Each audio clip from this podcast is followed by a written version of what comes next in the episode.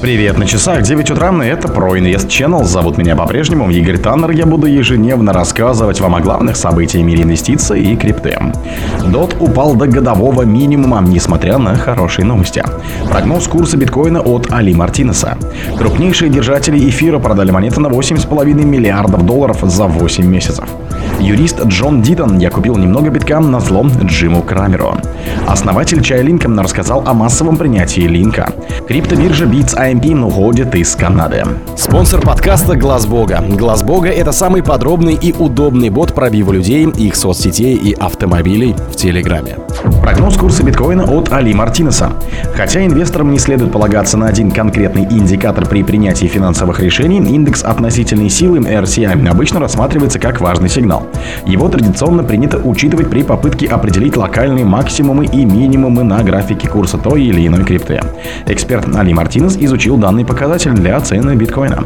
Он заверил, что RCI хорошо подходит для понимания продолжения или разворота тренда. Аналитик Мартинес заметил, что данный индикатор является довольно точной моделью на 4-часовом свечном графике флагманской крипты. В прошлом месяце на этом таймфрейме график RCI стал лучшим инструментом для определения локальных максимумов и минимумов. Стратегия проста. Покупайте биткоин, когда RCI опускается ниже 30,35. Продавайте актив, если RCI превысит 74,21. Интересно, что индекс относительной силы недавно вновь пересек отметку в 30,35 пунктов, сразу же отскочив вверх. Крупнейшие держатели эфира продали монету на 8,5 миллиардов долларов за 8 месяцев. С февраля текущего года крупные инвесторы продали или перераспределили 5 миллионов нативных монет блокчейна Ethereum на сумму 8,5 миллиардов долларов. Об этом сообщил аналитик Али Мартинес со ссылкой на данные платформы Sentiment о состоянии кошельков с балансами от 10 тысяч до 100 тысяч эфиров. Аналитик отметил, что в настоящий момент крупные инвесторы не демонстрируют признаков перехода к накоплению актива, предпочитая продавать. При этом с 1 февраля по 11 октября курс эфира снизился лишь на 0,83%. На 15.30 в Москве он торгуется на Binance по 1573 доллара. Эксперты сентимента сообщили, что на биржах размещено лишь 8,51% от оборотного предложения актива. При этом 10 крупнейших биржевых кошельков содержат монеты на сумму 10,9 миллиардов долларов. В то же время на крупнейших внебиржевых кошельках размещены эфиры стоимостью 61,6 миллиардов долларов. Юрист Джон Дитон «Я купил немного битка на зло Джиму Крамеру». Адвокат, представляющий интересы держателей XRP на судебном разбирательстве американского регулятора против Ripple, объявил о покупке небольшого количества биткоинов после негативного прогноза известного телеведущего.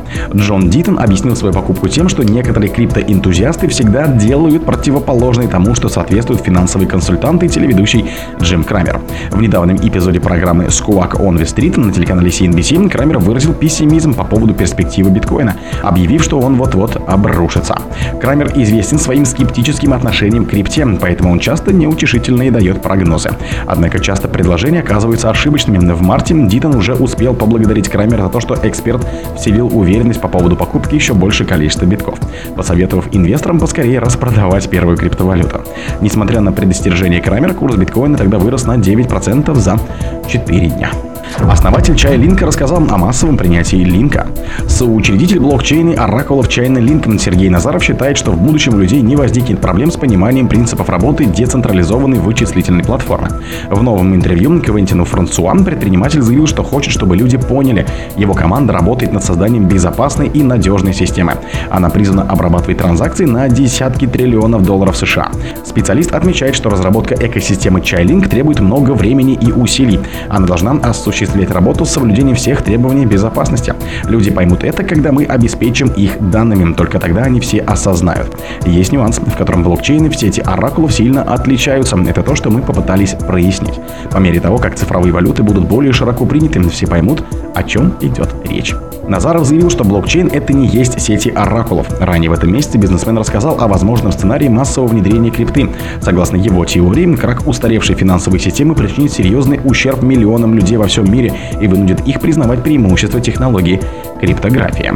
Больше банков Кремниевой долины банкротством типа Credit Suisse, новые крупные монументальные неудачи, которые, возможно, не удастся нейтрализовать вмешательством со стороны правительства и которые способны привести к значительным финансовым страданиям для общества. Политической напряженности, международными проблемами, все это перевернет видение людей. Криптобиржа Bits AMP уходит из Канады. Криптовалютная биржа Bits AMP объявила о прекращении своей деятельности в Канаде из-за слишком жесткой политики регулирующих органов. Генеральный директор Bits AMP в США Бобби Загота уточнил, что биржа прекратит оказывать криптовалютные услуги в Канаде с 8 января 2024 года. Хотя причина ухода биржи формально не называется. Загота признался, что это было непростое решение, вызванное общим ужесточением правил криптовалютного регулирования в стране.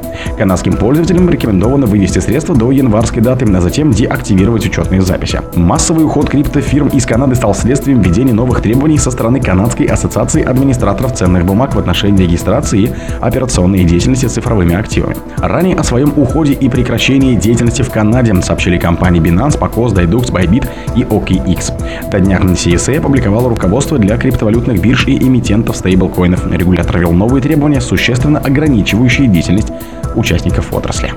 О других событиях, но в это же время не пропустите. У микрофона был Игорь Таннер. Пока.